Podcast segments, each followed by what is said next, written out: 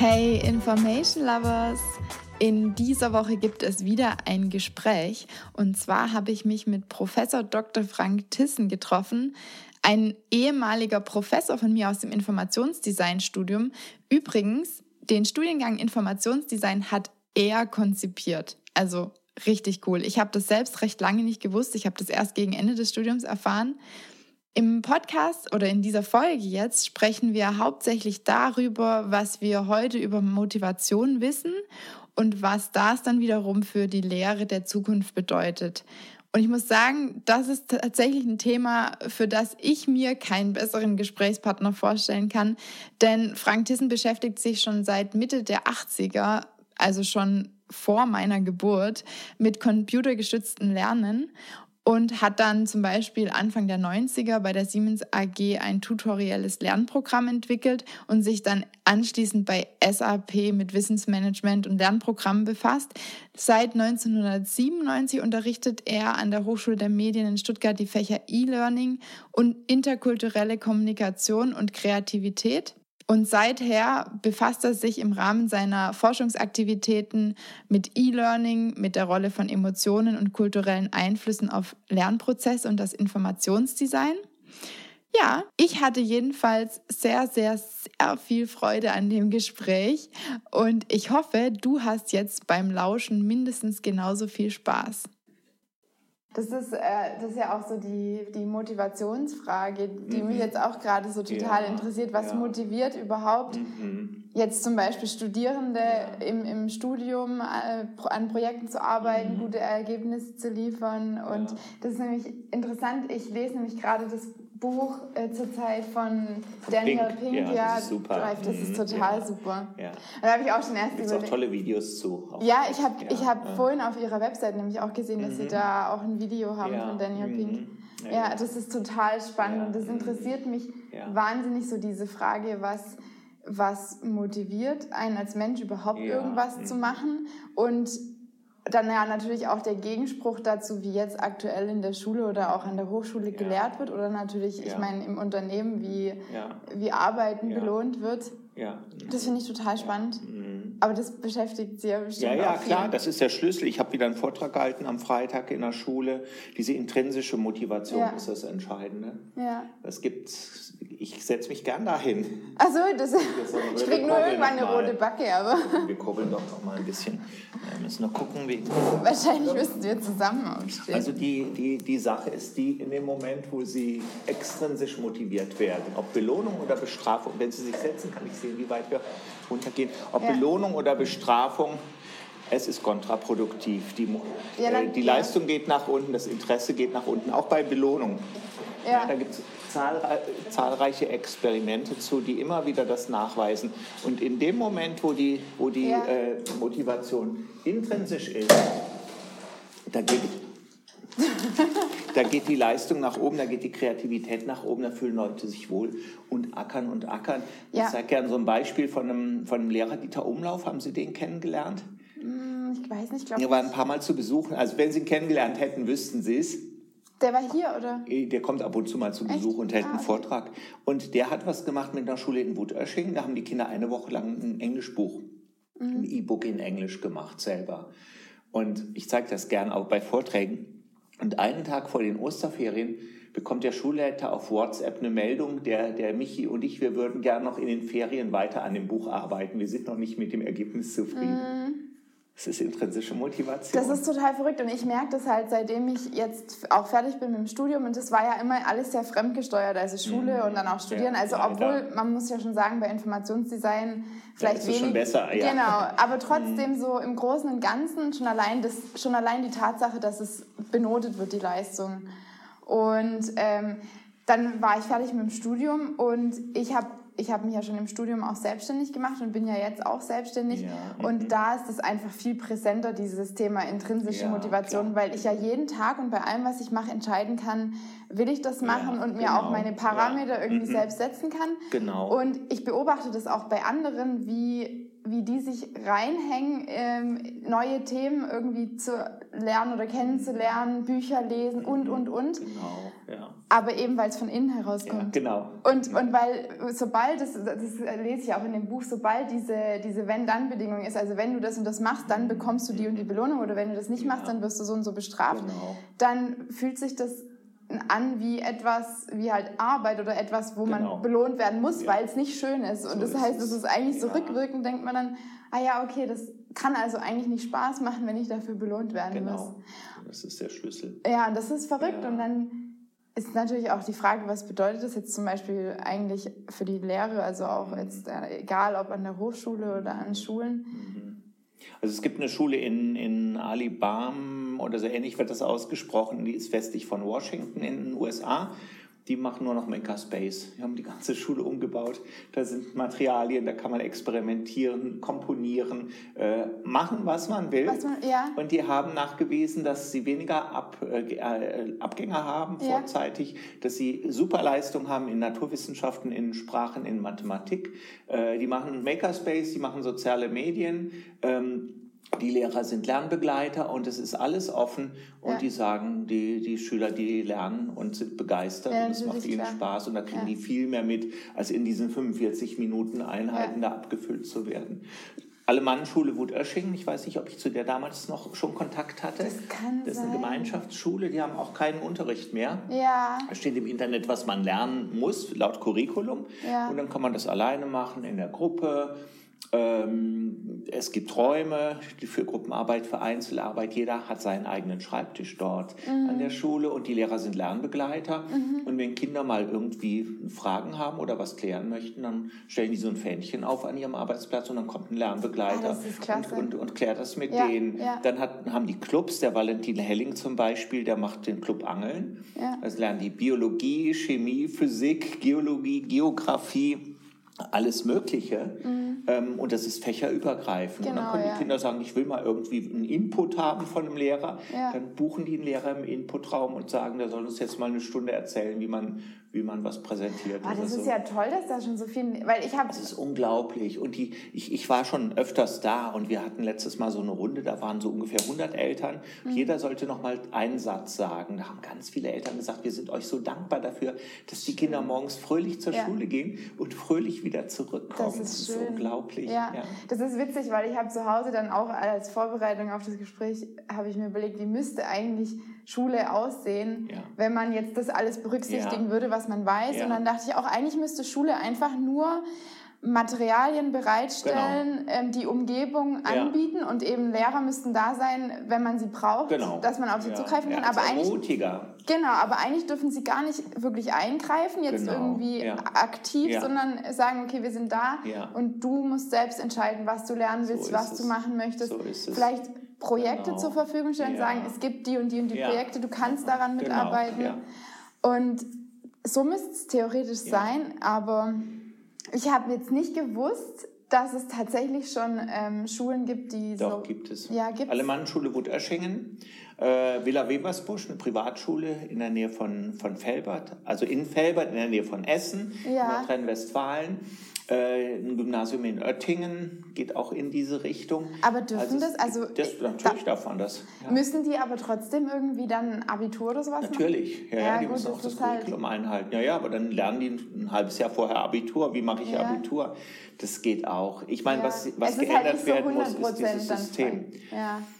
Montessori und Waldorfschulen haben das schon ganz lange im Prinzip. Ja. Wobei ich bei den Waldorfschulen so ein bisschen Probleme mit dieser Ideologie habe. Ja. Aber ich hatte mal eine äh, Studentin, die hat was über Lernräume geschrieben Mhm. und hat das Konzept von dem Rudolf Steiner verglichen mit der modernen Lernraumforschung. Mhm. Das Ergebnis war, dass der das alles schon beschrieben hat. Seitdem habe ich mehr Respekt davor. Ja, ja. Ja, also dass Räume ansprechend sein müssen, dass man gemeinsam an Fragestellungen arbeitet und so. Das hat er alles eigentlich schon beschrieben. Ja. Und was auch spannend ist, ist der Sugata Mitra. Ich weiß nicht, ob wir den damals schon hatten, aber wahrscheinlich auch noch nicht. Ein indischer Pädagoge.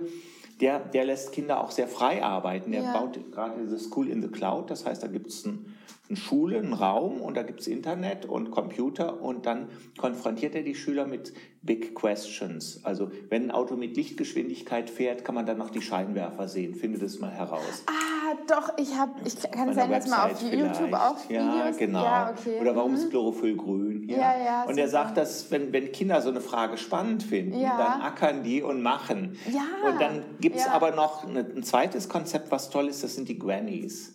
Okay. Die, also ein Lehrer soll zur Granny werden. Ja. Ah, okay. Äh, die Granny, die Großmutter, Großmutter ist ja. die Person, die immer bestätigt, die sagt, das ist ja toll, wie hast du das ja. gemacht? Kannst du noch mehr? Äh, Gibt es noch was? Hast du keine Lust, mir auch sowas zu machen? Ist ja hervorragend. Also immer nur positiv bestätigen. Es hat nichts mit Motivationsförderung zu tun, sondern das ist mehr so Wertschätzung. ja, genau. Und, und, und Lehrer sind ja die, die immer sagen, was falsch ist, ja, die immer rot anstreichen und, es ist ja auch eigentlich immer korrigieren im Negativen. Genau. Und ich meine, es ist ja auch ein großer Unterschied, denke ich, ob man sagt, ähm, ich, ich, ähm, du bekommst Bestätigung und bekommst vielleicht auch in, dann in irgendeiner Form eine Belohnung mhm. nachträglich. Ja.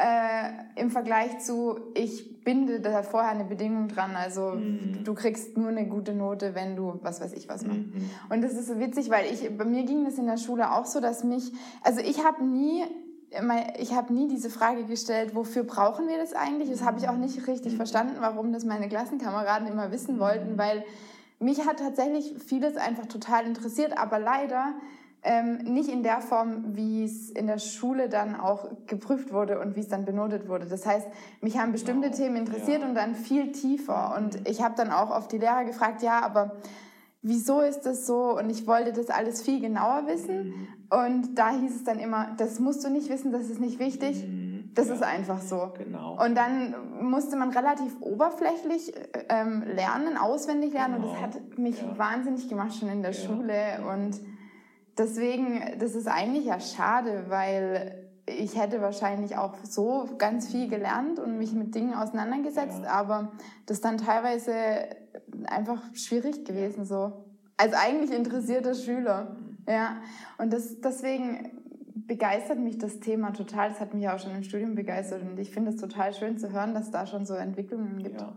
Aber also, wenn man mal ganz ehrlich ist, dieses, ähm, dass dann trotzdem das Abitur gibt in der Form, und das ist ja schon recht wahrscheinlich stark eingegrenzt oder vorgegeben, mhm das passt ja eigentlich nicht 100 Prozent dazu. Nicht mehr.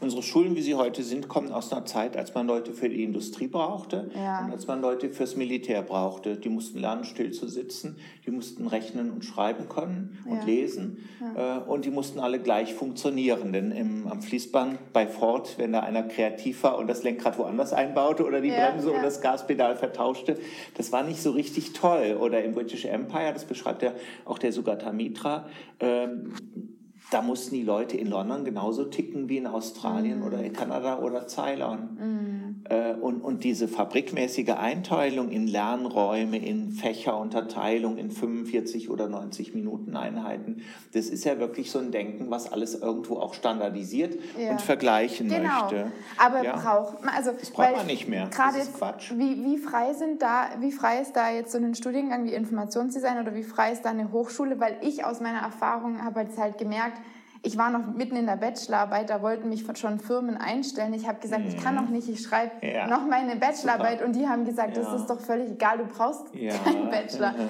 Also man kann es ja nicht damit begründen, dass die Wirtschaft das irgendwie braucht oder mhm. das möchte. Also dieses, mhm. du brauchst den Abschluss und du, mhm. das muss geprüft werden und es muss ja. vergleichbar ja. sein und du brauchst die Note. Ja. Die gucken ja viel mehr wirklich darauf, was hat man gemacht, an was für Projekten hat Exakt. man gearbeitet. Genau. Das heißt, eigentlich würde die Wirtschaft das ja zulassen, dass ein Studiengang sagt, wir lassen irgendwie diese Noten und Klausuren und das mhm. alles weg. Und man arbeitet viel freier und realisiert mhm. freie Projekte, die einen begeistern. Aber solche Leute sind natürlich auch schwerer kontrolliert kontrollierbar. Und vielleicht will man auch kontrollierbare Leute haben. Ja. Okay, also ja. ist es noch ist, es schwierig? Haben Hochschulen da gewisse Vorgaben, dass sie irgendwie, dass man benoten zum Beispiel, dass man benoten muss oder wie frei ist es? Äh, Hochschulen weniger als Schulen, aber an Hochschulen durch diese Bologna-Reform mit, mit Bachelor und Master mhm ist ja auch wieder so eine Vergleichbarkeit angestrebt. Ja. Wobei die Noten müssen, also wie Noten zustande kommen und wofür es überall Noten geben muss, ist nicht eindeutig definiert, soweit ja. ich das weiß. Ja. Das heißt, wär, mein Vorschlag wäre, möglichst wenig zu benoten. Ich ja, habe jetzt ein viertes auch. Semester. Wir haben jetzt ein Ausstellungskonzept für ein KZ in, äh, in Nordhessen gemacht. es gab nur teilgenommen.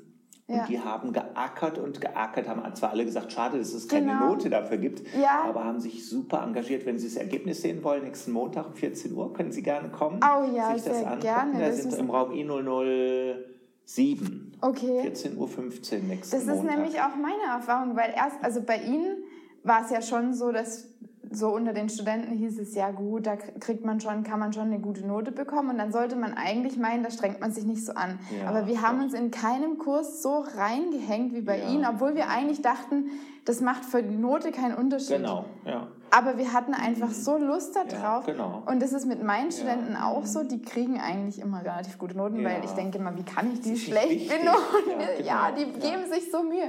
Und die hängen sich so Ja. Mhm. bei mir rein, obwohl es wenig ECTS Ja.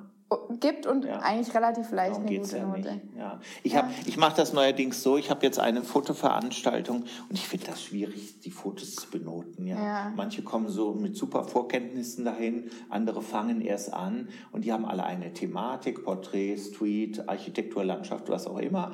Mhm. Und ähm, dann habe ich das in der Vergangenheit so gemacht, dass die ein Bild bekommen haben, mit dem mussten die sich auseinandersetzen und dann so eine eigene fotografische Sprache entwickeln. Und das wurde benotet. Und ich habe jetzt gesagt, in diesem Semester, ich habe da echt keine Lust mehr zu, weil es immer ungerecht ist. Ja, Ich mache das so, es gibt sieben Aufgaben. Ja. Wer alle sieben Aufgaben gelöst hat, egal wie, kriegt eine 1. Wer sechs gelöst hat, 1,3. Wer fünf gelöst hat, 1,7. Wer vier Ah, okay. gelöst hat, eine 2. Wer gar nichts macht, der ist dann allerdings auch durchgefallen. Ja. Äh, Und ich glaube, wer eine Aufgabe gelöst hat, kriegt eine 3 oder eine 3,3.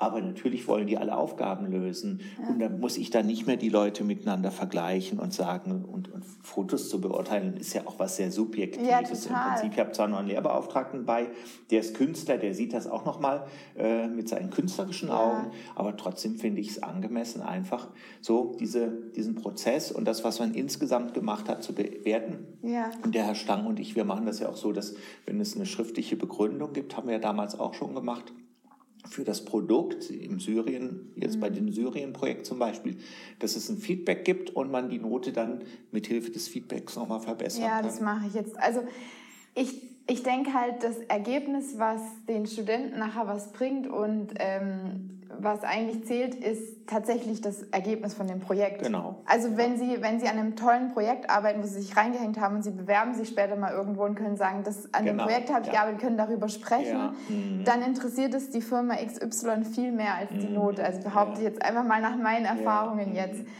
Und deswegen mache ich das auch mit meinen Studenten so, dass die über das ganze Semester einen Blog führen Mhm. und dass die halt einfach wirklich Ergebnisse nachher haben, wo sie, wo sie dann auf das Ergebnis stolz sein können und über das Ergebnis sprechen können. Mhm. Und, ähm, und ich habe eben ganz viel zum Schluss dann immer nur noch Feedback. Also dann machen sie was, dann kriegen sie Feedback und können das Super. wieder überarbeiten. Ja, dann genau. Ja. Und zum Schluss kommen eigentlich fast immer nur, also ich fühle mich dann immer schlecht, weil die Noten immer so gut sind, aber das ist die logische Schlussfolgerung Genau, irgendwie. natürlich. Ja. Naja, auf der, auf der einen Seite, wir haben, Sie haben nur Idela, oder? Nee, ich mache, äh, Ah, ich bin ja. in Media Publishing. Ah, super. Ah Ja, ja, toll. ja. Also wir, wir haben ja Studenten, die, die wollen das studieren. Die sind schon relativ motiviert. Ja, ja, das stimmt. Äh, dann haben wir zum Teil Studenten, die haben eine relativ gute äh, Abitursnote auch noch. Ja. Äh, dann haben wir hervorragende Lehrer. Ja, das stimmt. ja, und äh, hervorragende Rahmenbedingungen. Und dann soll ich aber nach unserem Prorektor jedem eine Note, also der Gruppe, alle Noten zwischen 1 und 5 geben. Und das kann ja nicht sein, oder? Nee, das kann passt nicht ja gar sein. nicht. Also tolle Studenten, tolle Bedingungen, tolle Lehrer, tolles Fach, äh, alles passt und dann schafft es einer da noch eine 5 zu kriegen. Wie soll das gehen? Nee, Ja, dann ja. könnte ich es natürlich machen wie die Engländer. Das ist ein ganz bescheuertes System. Da bekommen die fünf besten oder 5 Prozent, glaube ich, äh, A plus ja. oder A plus plus, ist, ist ja egal, also die Bestnote. Dann 10 Prozent A, dann 20 Prozent B, 20 Prozent C Okay. und das ist so gestaffelt.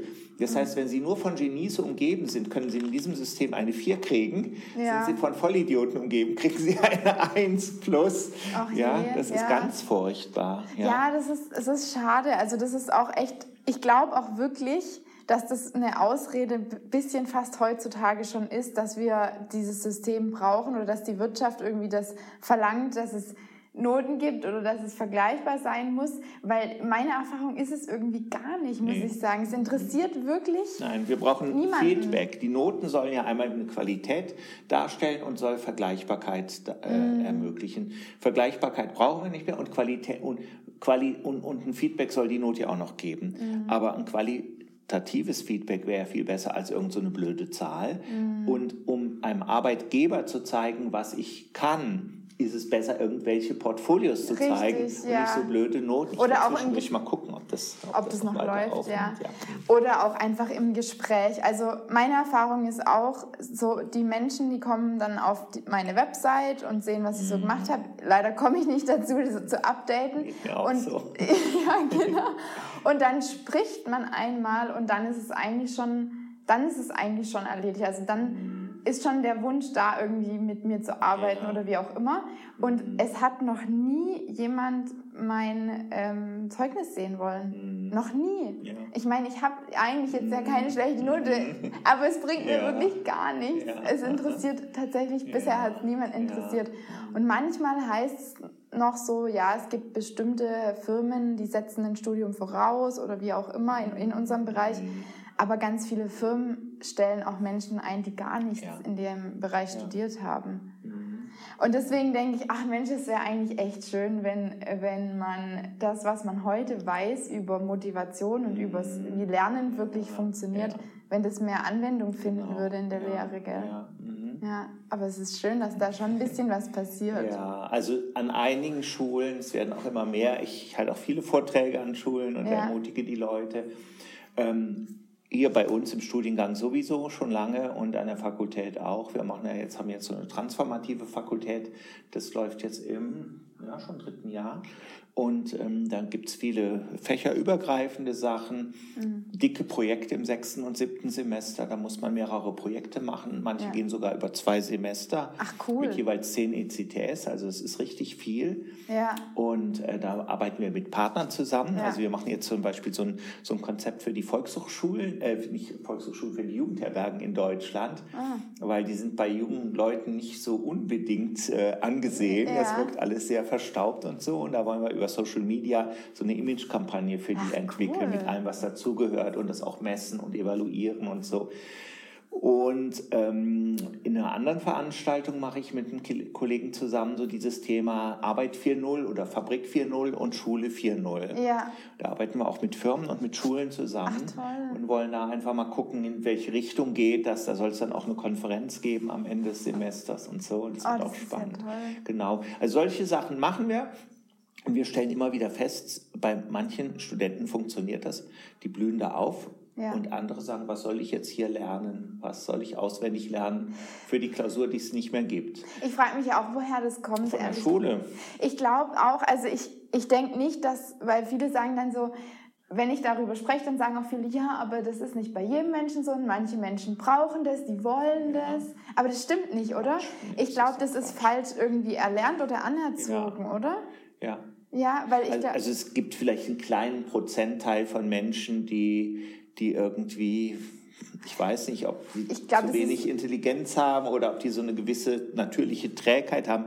Oder so ein bisschen Sicherheits- und falsches Sicherheitsverlangen. Vielleicht, ja, aber beobachten Sie doch Kinder. Ja. Kinder, die in den Kindergarten gehen, die sind eigentlich alle neugierig. Ja, und genau. die lernen eine Sprache, die lernen soziale Kontakte, die lernen laufen, die lernen essen, die lernen sich zu verhalten. Ja. Das, das können die alles ohne irgendwelche Belehrung, sondern das lernen die von sich die aus. Und, und wenn ja. die dann mit der Schultüte, mit leuchtenden Augen in die Schule gehen, dann freuen die sich und sind stolz darauf. Ich habe ja. das bei zwei Töchtern erlebt. Ich habe da kein Kind gesehen, was sagte, Mist, Schule, da will ich gar nicht nee. hin. Man hat ja auch schon, ich habe mit meinen Brüdern auch schon Schule gespielt, bevor ja. wir, also als mein kleiner Bruder noch nicht in der Schule war, dann wollte er immer Schule mhm. spielen und dann sollte ich ihm immer lesen und schreiben, alles toll. beibringen. Ja. ja, und dann sind die ein Jahr in der Schule und dann haben sie keine Lust mehr. Ja. Und dann kommen die Leute aus zehn Jahre oder zwölf Jahre oder 13 Jahre aus der Schule und fragen ihr im ersten Semester, was muss ich tun, um welche Note zu bekommen. Ja, ja, genau. Ja. Ja, es ist ist halt auch einfach und deswegen meine ich auch dieses Thema mit Ja, aber Sicherheit. wollen wir es einfach? Eigentlich Nee, wollen wir doch gar nee. nicht, dass es einfach ist. Eigentlich lieben wir es doch, Probleme Ja, zu lösen. genau. Aber die löse ich ja nicht in der Schule. Da löse ich das Problem, wie gehe ich mit schwierigen Lehrern um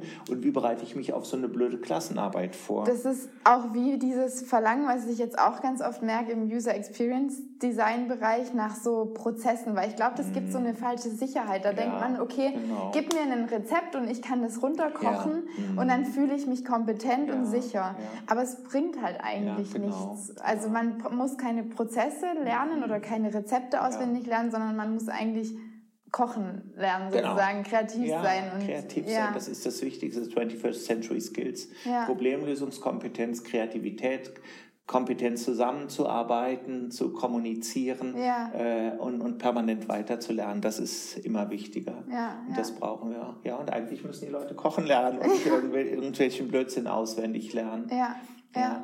Aber um auf die Frage zurückzukommen, das ist natürlich das System, das stabil ist. Das heißt, die, Mhm. die auf Lehramt studieren, kennen ihre traditionelle Schule, Mhm. Gehen an eine PH oder Universität, wo sie Seminare und Vorlesungen hören, Ja. gehen dann wieder in die Schule Ja. und haben es nie anders erlebt. Ja, Wer mal in der genau. Industrie gearbeitet hat, eine Zeit lang zum Beispiel, äh, der weiß, wie es auch noch sein kann. Und Ja. der weiß, dass man auch irgendwo mal so ein bisschen äh, äh, zielorientiert denken Ja. muss und dass man sich mit unterschiedlichen Leuten arrangieren muss Ja, und dass man nicht alles vorausplanen kann. Und Schule ist wirklich so ein System, was so stabil ist, weil die Leute, die da wieder reingehen, Mhm. häufig, es gibt Doktorarbeiten dazu, häufig auch Leute sind, die die Sicherheit brauchen, Beamtenstatus, Ja. Ferien Ja. und all diese Sachen. Das ist jetzt eine bö- böse Unterstellung gegenüber manchen Lehrern, aber tendenziell äh, gibt es ähm, statistisch gesehen wohl mehr Leute, die genau so ticken, wie Mhm. das altmodische System Schule äh, das auch dann äh, wiedergibt. Ja. Auf der anderen Seite, es gibt ganz viele Lehrerinnen und Lehrer mit Burnout. ja klar. Weil die müssen ja permanent kontrollieren und alles wissen und alles machen und alles ja, organisieren. und werden kontrolliert. Und, und ja, werden bewertet. kontrolliert, ja. Klar, das, und das ist doch, das macht einen ja auch krank. Also es werden ja alle total. krank. Ja, ja. Aber deswegen finde ich es so schön, dass es an Hochschulen dann auch äh, Dozent oder Lehrbeauftragte gibt, die von, also von Genau. genau externe, die Ja. wie jetzt ich zum Beispiel Ja. dazukommen und Das ist super. das ist eigentlich echt schön und Genau. ich denke auch manchmal, es wäre schön für, wenn jetzt Professoren wie Sie noch mehr Zeit hätten, auch, Mhm. ich weiß jetzt gar nicht, wie, wie viel Sie Zeit haben, nebenbei noch an Projekten zu arbeiten, aber machen Sie ja schon auch. Ja, ja, ja Und mit das ist Schulen jetzt- arbeite ich da zusammen. Genau, das wäre eigentlich schön, wenn es auch an der Schule so ein bisschen Klar, mehr ablaufen würde. Genau, naja Ja. klar, es gibt doch so viel zu tun. Ihr könnt noch ein Projekt machen mit der Gärtnerei nebenan oder mit dem Friedhofsamt oder Ja. alte Leute betreuen und, und, und. Und Ja. da kann man auch was über Mathematik lernen und über Naturwissenschaften und so. Ja, ja, und dass man eben was nicht für die nur, Gemeinschaft tun. dass es nicht nur diesen einen Weg gibt, um Lehrer zu werden, Genau. sondern dass es viele Ja. Möglichkeiten gibt, Lehrer Genau, zu werden. ja. Weil ich zum Beispiel, ich habe schon in der Schule, mir hat es so viel Spaß gemacht, ähm, meinen Klassenkameraden zu helfen. Und die haben auch immer gesagt, oh Mensch, Katha, wenn du das erklärst, dann verstehe ich das. Mhm, Was vielleicht auch, weil ich eher mich reinversetzen konnte Klar. in den Schüler und wusste, was er nicht versteht. Weil bei mir war es immer so, ich wollte immer alles verstehen. Mhm. Und ich habe dann mich hingehockt und mir das irgendwie erklärt, bis ich es verstanden habe. Und dann konnte ich, Mhm. dann wusste ich, ah, das ist der Knackpunkt, deswegen habe ich es nicht verstanden und konnte es dann meinen Klassenkameraden erklären. Super. Und ich wollte eigentlich gerne Lehrer werden, aber für mich war auch wirklich dieser Punkt, dieses für immer an der Schule sein und da gar nie mal rauskommen, das hat mich dann irgendwie davon abgehalten, Lehrer zu werden. Und ich glaube, eigentlich wäre es auch gut, wenn es nicht so wäre. Also, dass man von der Schule an die Universität und dann wieder zurück an Genau, die Schule ja, geht. tödlich. Ja, Ja. da müsste es irgendwo mal zwischendrin eine Unterbrechung Ja. geben. Und ja, Von L November gibt es dieses schöne Modell der Digital Learning Farm. Ja, Der sagt, die Schule im 21. Jahrhundert muss wie eine Farm sein. Da Ja. haben die Kinder einfach mitgearbeitet und haben gemeinsam mit ihrer Familie was für die Gemeinschaft im Dorf zum Beispiel getan. Mhm. Das heißt, alles, was ich gemacht habe, hatte eine Bedeutung für andere, hatte einen Zweck, hatte einen Nutzen. ja. Und so ist die optimale Schule für ihn. Ich tue was und andere haben davon einen Gewinn, profitieren davon. Und wenn ich so lerne, dann weiß ich ja, wozu ich lerne. Weil die Oma nebenan besser klarkommt oder weil der Gärtner da jetzt nochmal neue Konzepte entwickeln kann für den Schulgarten oder den Park oder sonst was. Und äh, ja, so, so propagiere ich auch gerne Schule, dass es wirklich so ein Zusammenarbeiten auf Augenhöhe ist. Das machen die in Wuterschwingen zum Beispiel. Ah, okay. Wir haben ein Schulparlament, da werden alle gefragt, jeder redet mit. Ich denke auch eine Putzfrau oder ein Hausmeister oder irgendwelche Leute, die das Essen austeilen. Ja. Die gehören auch dazu und die Genau. müssen genauso gefragt werden. Ja. Alle gehören zusammen und bewegen da gemeinsam was. Ach, ist das schön. Aber an vielen Schulen gibt es einen Rektor und ein paar Lehrer und da wird das gerade von oben nach unten so hierarchisch durchgegeben. Ja. Ja, und vor allem auch, wenn man überlegt, was es heute eigentlich für Möglichkeiten gibt, auch über den äh, physikalischen Raum hinaus zu, Genau. zu lernen und zu Ja, lehren. ja. Weil es ja eigentlich auch schade ist, ich, ich kriege es jetzt auch mit, also ich mache inzwischen ein bisschen mehr auch auf Instagram, weil ich versuche irgendwie so ein bisschen Wissen weiterzugeben. Mhm. Und dann schreiben mir auch Leute, eine hat mir zum Beispiel geschrieben, sie ist jetzt ähm, nach Jakarta gezogen mit Mhm. ihrem Mann, weil der irgendwie wahrscheinlich beruflich bedingt irgendwie dann mussten sie dann nach Indonesien, ist es, gell? Mhm. Ja. Ähm, und sie hat dann gedacht, Mensch, die Zeit kann ich doch nutzen, um mich weiterzubilden. Mhm. Und sie sagte, das ist aber gar nicht so, so einfach, online gute Angebote zu finden, wo Mhm. man dann auch weiß, okay, ähm, das hat irgendwie Hand und Fuß und es bringt mir vielleicht nachher auch was. Und das hat mich eigentlich überrascht, Mhm. weil, weil ich meine, wir haben ja so viele Möglichkeiten heute und es wäre eigentlich schön, dass solche Menschen dann auch vielleicht mit hier Ja. studieren könnten oder was Mhm. auch immer. Ja. Ja, aber was, was ist es, also was für Möglichkeiten bietet, bieten eigentlich so die Technologien oder die, die auch jetzt gerade das Thema Internet und was weiß ich, was alles für neue technologische Möglichkeiten heute, die wir früher nicht haben, die besser zu dem passen, was wir heute übers Lernen und über Motivation wissen. Da gibt es ja schon einiges, oder? Also da gibt es erstmal ein Konzept, das ist von dem Puente Dura, äh, das SAMR-Modell. Also der Kollege fragt danach, was kann ich mit Technologien mehr machen? Also jetzt einfach ein Buch durch ein PDF zu ersetzen oder durch ein E-Book ist eigentlich Blödsinn. Gut, ich kann im E-Book da noch Videos sehen oder so, aber es bringt nicht wesentlich mehr. Und dann habe ich oft so diese Vorgabe Pädagogik vor Technologie. Das ist auch problematisch, äh, weil der Kollege Krommer aus Erlagen, äh, der bringt dieses schöne Beispiel. Sie gehen immer zum Bäcker Brötchen holen. Da können Sie zu Fuß hingehen, mit dem Roller hinfahren, mit dem Fahrrad hinfahren. Jetzt schenkt Ihnen jemand einen Düsenjet. Können Sie nicht mehr zum Bäcker hinfliegen, ja? Also Sie können auch Australien fliegen damit, Ja. ja? Das heißt, wenn ich sage Pädagogik vor Technologie, dann komme ich gar nicht auf manche Ideen, die ich habe, die jetzt durch neue Technologien möglich sind. Und in dem Sinne, denke ich, sollten neue Technologien wie mobile Geräte zum Beispiel nicht analoge Technologien ersetzen, Ja. sondern neue Möglichkeiten Neue, schaffen. ja, Ja, genau. Virtual Reality, Augmented Reality, Ja. dieses Learners as Designers Konzept von dem Jonassen, das, das Kindergartenkinder mit dem Smartphone einen Film drehen und Ja. den, den anderen zeigen, ein E-Book erstellen, solche Sachen. Äh, Das ist unheimlich leistungsfähig. Die, die Ernst-Reuter-Schule in, in Karlsruhe, das ist eine Medienschule, da erstellen die Kinder Erklärvideos. Und die müssen sich überlegen, wie erkläre ich ihnen das und wieso funktioniert das so und was gehört dazu? Oder bei einem E-Book, da muss ich mir eine Reihenfolge überlegen, ich muss die Inhalte generieren. Das sind eigentlich Möglichkeiten, wo Technologien wirklich auch so eine Art Werkzeug sind, mit denen wir selbstgesteuert, selbstwirksam äh, Produkte erstellen können. Und darüber lerne ich dann. Und das Ja. ist ein hervorragendes Konzept. Und ich denke, so sollte man Technologien einsetzen. Ja, und dann auch noch, was ich auch immer noch einen schönen Punkt finde, ist auch, dass man sich äh, mit Leuten austauschen kann dann und, und auch irgendwie gemeinsam vielleicht an Projekten Mhm. Genau, arbeiten. ja. Das ist jetzt vielleicht an der Schule oder an der Hochschule, der man ja eh mit anderen Menschen zusammen ist, vielleicht ist das da nicht so präsent, Mhm. Ja, aber ich kriege das jetzt halt heute mit, gerade jetzt bei Menschen, die jetzt nicht mehr studieren oder schon im Berufsleben sind, aber trotzdem noch interessiert Ja. sind und mehr lernen wollen. Ja. Und da ist der Aust- Austausch Genau, mit anderen ja. auch wichtig. Ja, das Und- kennen wir in sozialen Medien ja auch. Also ich habe Genau. mich jetzt im Bereich Fotografie, bin ich da in sozialen Medien ziemlich gut vernetzt. Ja. Und da muss nur einer eine Frage in den Raum werfen und direkt gibt es 20 Antworten mit tollen Quellen, mit, mit tollen Anregungen. Ja. Das geht richtig gut und richtig schnell. Ja. Und so kann Lernen auch aussehen. Ja, und es ist ja auch, glaube ich, einfach motivierend, wenn man weiß, dass man irgendwie was weitergeben kann und es interessiert jemanden. Genau, und ja. wenn man irgendwie Dinge erklärt, dann werden sie einem auch selbst klarer. Also genau, also, ja, exakt. Das merke ich jetzt dann auch dadurch, dass ich jetzt diesen Podcast gestartet habe, muss ich mich dann wieder mit Themen auseinandersetzen und mir dann überlegen, okay, wie breche ich das irgendwie runter, dass es dann auch verständlich ist. Das sagten Sie ja jetzt auch, wenn man dann jetzt zum Beispiel irgendwie einen äh, ein E-Book oder sowas gestalten soll als Schüler, dann setzt man sich mit dem Thema ganz anders mhm. auseinander, weil man sich auch überlegen muss, wie kann ich das erklären, dass ja. es verständlich ist, in welcher genau. Reihenfolge, ja. dass es Sinn macht und so. Genau, ja. Ja, deswegen, also interessant, ja, finde ich schön. Und, und sonst natürlich auch, glaube ich, dass man ähm, jetzt Dinge erfahren kann,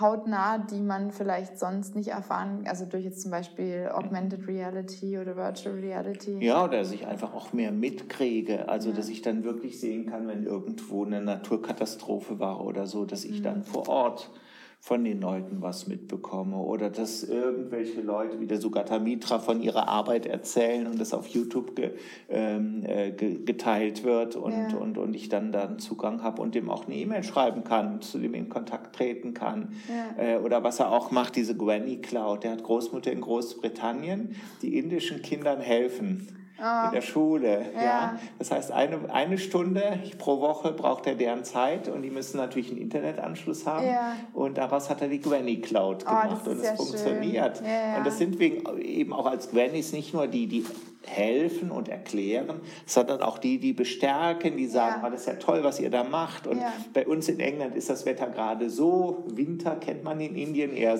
weniger. Ja, ja und, und da passiert einfach ganz viel. Ja. Und diese Vernetzung, die ist, die ist äh, unglaublich. Und ich glaube, das ist auch ein ganz großes Potenzial. Ich kann mich ja über irgend, mit irgendeinem esoterischen Hobby auseinandersetzen.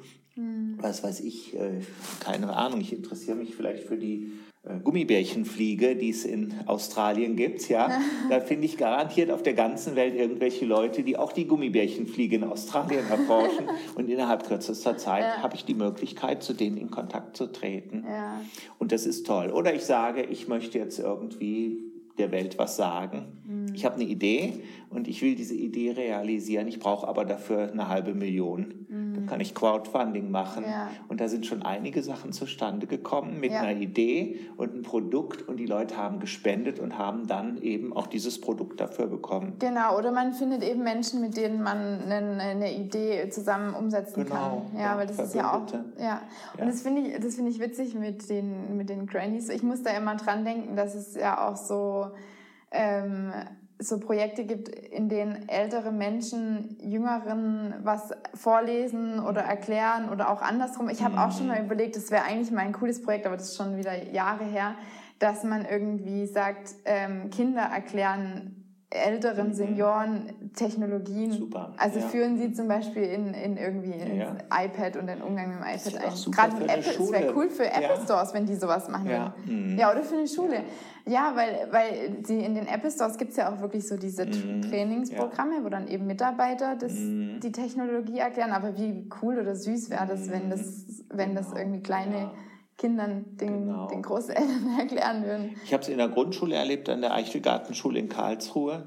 Da hatten die mal so einen Klassensatz von, von Tablets. Mhm. Die Lehrerin kannte sich ein bisschen aus. Ja. Äh, die Kinder haben erste bis vierte Klasse diese Tablets auf den Tisch gelegt bekommen, haben die ausgepackt, haben ihre Lehrerin gefilmt. Ja, ohne ja, Erklärung. Ja, und dann klar. haben die hinter der Lehrerin gezeigt, wie es funktioniert. Das ist unglaublich. Ja, und die fanden das toll. Ja. Und dann haben die, ich habe es, glaube ich, damals auch gezeigt beim Verkehrserziehung, da haben sie dann äh, die, die Fahrzeuge gemessen, gezählt vor der Schule, welche Fahrzeuge, Radfahrer, LKWs, PKWs und so weiter. Mhm. Dann haben sie die Lautstärke vor der Schule gemessen. Dann haben sie so kleine Szenen gespielt, wer an der Kreuzung Vorfahrt hat mit Verkehrsschildern und so, haben es auf Video aufgenommen, haben dann ihr eigenes Fahrrad noch optimiert, also wo muss ich noch was reparieren, dass das mhm. alles in Ordnung ist und haben das dann in eine Präsentation gepackt und den Eltern am Elternabend präsentiert, in der vierten Klasse, Zehnjährige oder Neunjährige. Ach cool, und waren sicher Und waren stolz. total stolz Ja, natürlich. Drauf, ja.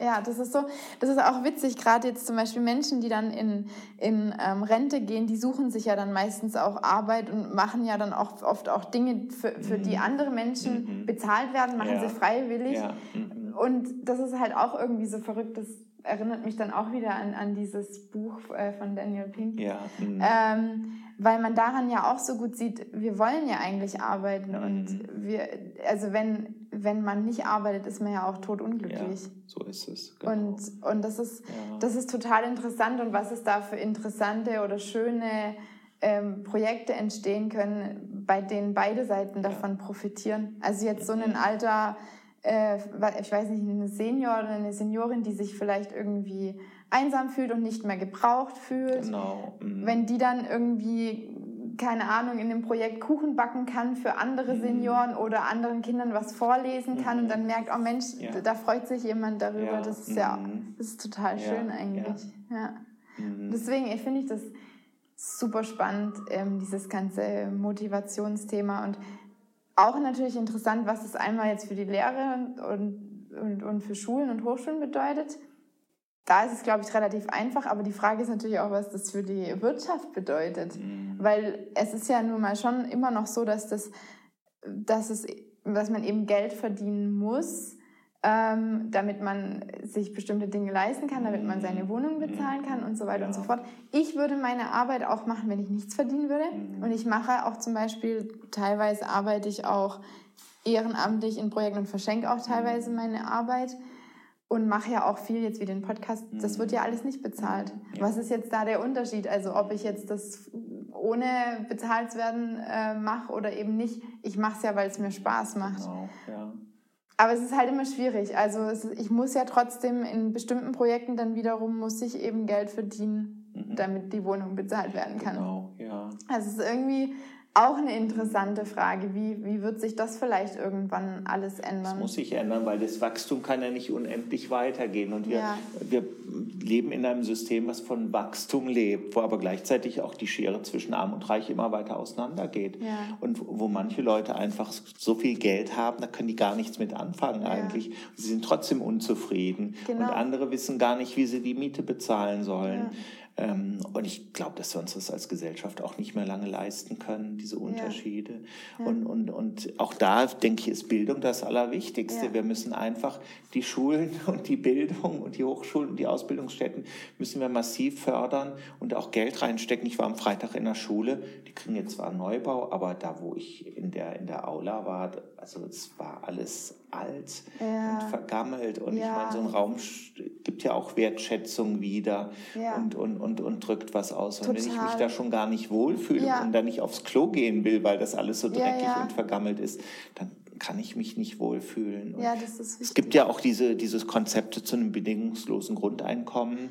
Es gab früher mal den sozialen Wohnungsbau, wo man ein, einfach Leuten, die nicht genug Geld verdient haben, da auch günstige Wohnungen geben wollte. Mhm. Ich denke, das sind auch Aufgaben des Staates und Total. nicht irgendwelche Autofirmen da äh, ja. als, als äh, der, die Lobbyisten der Autofirmen da ja. bei, bei Laune zu halten. Jetzt heute ging es ja durch die Presse Tempo 130, da hat der Verkehrsminister direkt gesagt, das wäre Blödsinn, ja. ja. In vielen anderen Ländern gibt es Tempo 130. In Frankreich auf der Autobahn, da fährt man ganz entspannt, weil alle mit der gleichen Geschwindigkeit fahren in den USA, in der Schweiz, ja. Das stimmt, Nur das hier, ist sehr entspannt. Ja. Sollte ein Verkehrsminister vielleicht mal was für die Bevölkerung tun und nicht ja. für die Lobbyisten und die Autofirmen. Und das ist ja in vielen Bereichen so. Und, und wenn wir da nicht aufpassen, fliegt uns das dann irgendwann alles um die Ohren, dieses ja. System. Ich bin gespannt, was da passiert, aber für mich macht es halt irgendwie nicht 100% Sinn, weil ich halt auf der einen Seite sehe, wie viele Menschen die Arbeit einfach machen wollen, weil sie Bock darauf haben und das ist ja eigentlich auch, ja. wie es sein sollte und ich glaube, so mm. kommen auch die besten Ergebnisse mm. bei rum mm. und viele Menschen wollen auch ähm, an Dingen arbeiten, hinter denen sie stehen, mhm. also jetzt auch aus ethischer Sicht und ähm, auf der anderen Seite ist dieses Problem, ich muss aber trotzdem immer noch gucken, dass ich Geld verdiene, ja. weil sonst kann ich halt in dieser Gesellschaft nicht leben. Ja. Und es passt irgendwie nicht so ja. 100% ja, zusammen. Genau, das ist es. Ja, ja und da bin ich echt mhm. gespannt, was da passieren wird.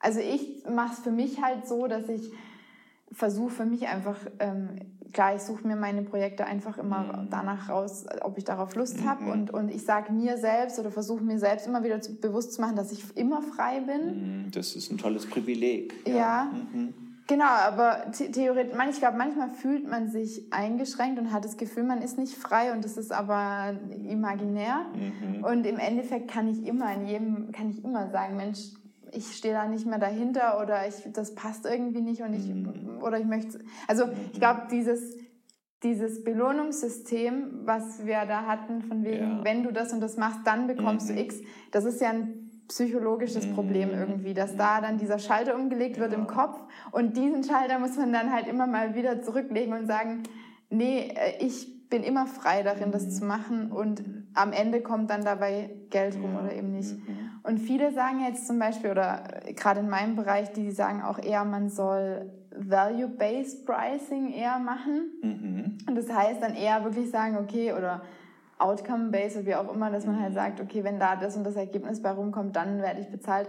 Und ich mache das extra nicht so, mhm. weil ich das eben nicht so möchte, dieses mhm. Gefühl, ich arbeite und dann kommt ein Ergebnis dabei rum und dann werde ich für, das, für mhm. dieses Ergebnis ja, bezahlt. Sehr vernünftig. Ja, sondern ich versuche wirklich auch, ich sage auch zu meinen Kunden, ich ähm, berechne einfach die Zeit auf fünf Minuten genau und mit dem und dem Satz und dann wird es einfach gezahlt und ich arbeite von innen heraus für das beste Ergebnis, weil ich das einfach möchte. Aber es ist, es ist interessant und das beschäftigt mich auch total, weil das glaube ich nicht, das sind die gleichen Themen, aber es betrifft genau. nicht nur die Lehre, sondern ja, eigentlich alles. Ja, da brauchen wir innovative Konzepte und da vermisse ich in der Politik ja. jegliche Fantasie. Ja, ja, das stimmt. Ja, das ist wirklich so, so wie in der Schule, so, so wird Politik tradiert. Wachstum, ja. Export, äh, das funktioniert nicht mehr lange. Ja, ja. und dass man da nicht irgendwie mal ganz andere Ansätze ausprobiert. Das ist, es gibt von Oscar Wilde dieses, äh, in, in dem Essay Die Seele des Menschen unter diesem Sozialismus, hat er ge gesagt, irgendwann wird es Roboter geben und die werden für die Menschen arbeiten. Und dann müssen die Menschen nicht mehr diese äh, primitiven Tätigkeiten machen. Mhm. Das machen dann Maschinen mhm. und dann haben die Menschen Freiheit und Zeit, sich selbst zu entfalten. Und diese ja. Selbstentfaltung, die fördert Künste, Kultur, ja. äh, Hobbys, äh, für andere etwas zu tun und all diese Möglichkeiten. Und in in die Richtung entwickeln wir uns hin. Also Total. Viel, was, was es weiterhin geben wird, sind Serviceangebote, Kreativität, also ja. alles, was mit Beziehungen alles, zu tun hat. Aber Straßen reinigen, ja. Autos fahren, Busse ja. fahren, äh, putzen und so, das werden in ein paar Jahren Roboter machen. Die sind jetzt schon wahnsinnig leistungsfähig. Ähm, und eigentlich kann das sehr gut sein. Nur die Leute, die durch Roboter Menschen einsparen, die müssen dann eben für die Roboter auch Steuern bezahlen, ja. dass, die, dass die Menschen eben dann auch unterstützt werden ja. in dem, was sie tun. Und da fehlen vollkommen die Konzepte. Das ja. ist unglaublich. Ja, ich glaube, manchmal ist es auch schwer, jetzt zum Beispiel auch mit dem bedingungslosen Grundeinkommen. Das klingt jetzt für mich erstmal total super.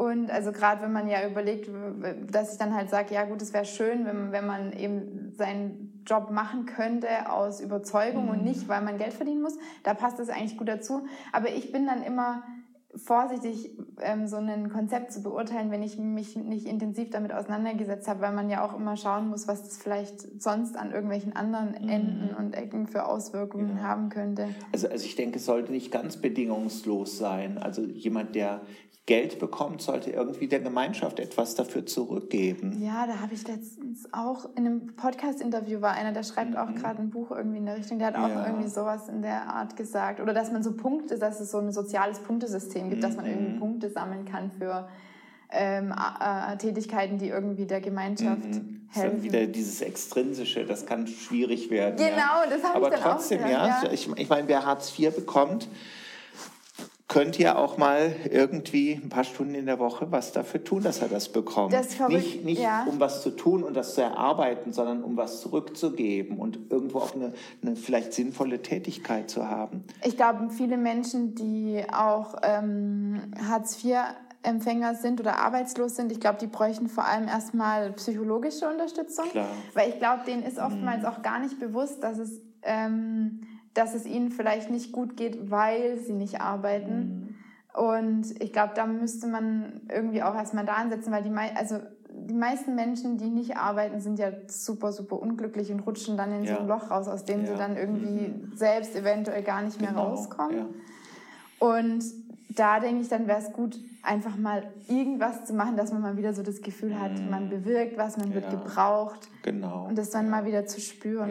Ja. ja, weil das ist eigentlich das Schlimmste an, an Arbeitslosigkeit und, und, oder ja, das ist einfach, dass die Menschen darunter, glaube ich, ganz, ganz arg leiden. Ob die jetzt den Staat Geld kosten oder nicht, Ja. ist ja eigentlich erstmal wurscht. Aber das Schlimme ist ja, dass sie leiden und dass das nicht gut genau. ist. Genau. Ja. Ja. Mhm. Ja.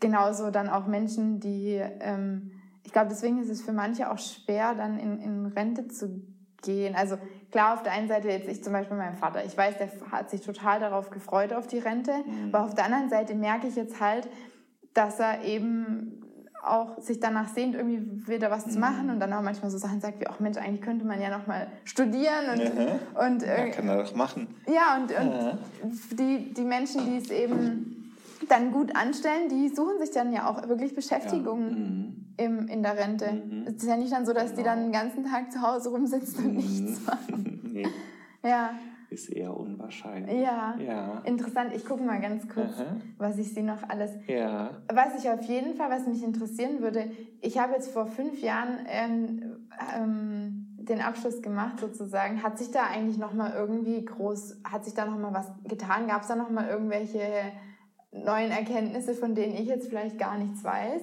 Oder bewegt sich das eher so in den letzten 10, 20, 30 Jahren, in denen da viel passiert ist? Lerntheorien und. Also eigentlich hat sich nicht so viel verändert, weil Menschen lernen immer noch so, wie sie seit Jahr, Jahrtausenden eigentlich lernen. Ja, Ähm, es gibt inzwischen einiges zum Thema mobiles Lernen. Das Ja. war ja vor zehn Jahren relativ neu, wo man erstmal über Handys diskutiert hat, dann über, über Smartphones und dann über, über Tablets. Also dass dieses Thema Tablets in Schulen, iPads oder andere Tablets ja, das ist intensiv bearbeitet worden. Ähm, da gibt es sehr viele Studien zu. Ähm, jetzt kommt Augmented Reality, Virtual Reality. Ja. Äh, das wird auch nochmal interessant. Ist das auch, sind das so die Themen, mit denen Sie sich gerade ja, befassen? klar. Ja, Mhm. okay.